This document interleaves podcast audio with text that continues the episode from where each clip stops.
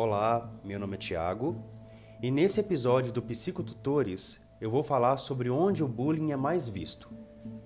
O ambiente escolar é onde mais se prolifera a prática de bullying e a preocupação acerca do assunto só aumenta, já que é comprovado através de inúmeros estudos que esse tipo de violência traz prejuízos para quem o pratica, para quem observa e, sobretudo, para a vítima. Num estudo publicado em 2011 no Jornal de Pediatria, produto da Sociedade Brasileira de Pediatria, cujo objetivo era identificar os sintomas do bullying na vida da vítima, foram avaliados 1.075 alunos da primeira à oitava série de duas escolas públicas de Pelotas, no Rio Grande do Sul. Ali, a prevalência de bullying foi de 17,6%.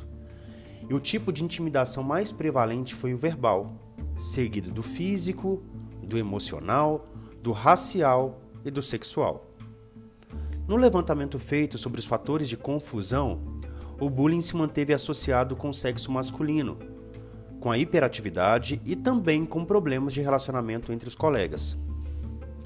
Entre as vítimas, 47,1% também provocavam bullying. A vítima, que está no ambiente escolar, pode apresentar vários sintomas, e são nesses sintomas que nós, tutores, professores, quem compartilha a vida com esse aluno, deve, devemos ficar atentos. Por exemplo, parar de participar das aulas e dos trabalhos em grupo, apresentar baixo rendimento escolar, inventar que está doente para não ir à escola, ter dificuldade de fazer amigos e, na maioria dos casos, inclusive, esse aluno vítima do bullying acaba sendo reprovado pelo baixo rendimento escolar ou pede a troca para outra escola a fim de fugir da violência. Os impactos do bullying são profundos e podem reverberar para além da fase estudantil, prejudicando os relacionamentos pessoais e profissionais dos envolvidos. Nesse episódio, destacamos a prática dessa violência no contexto escolar, mas sabemos que o bullying pode aparecer em qualquer ambiente onde há relações interpessoais, seja no clube, na igreja, dentro da própria família.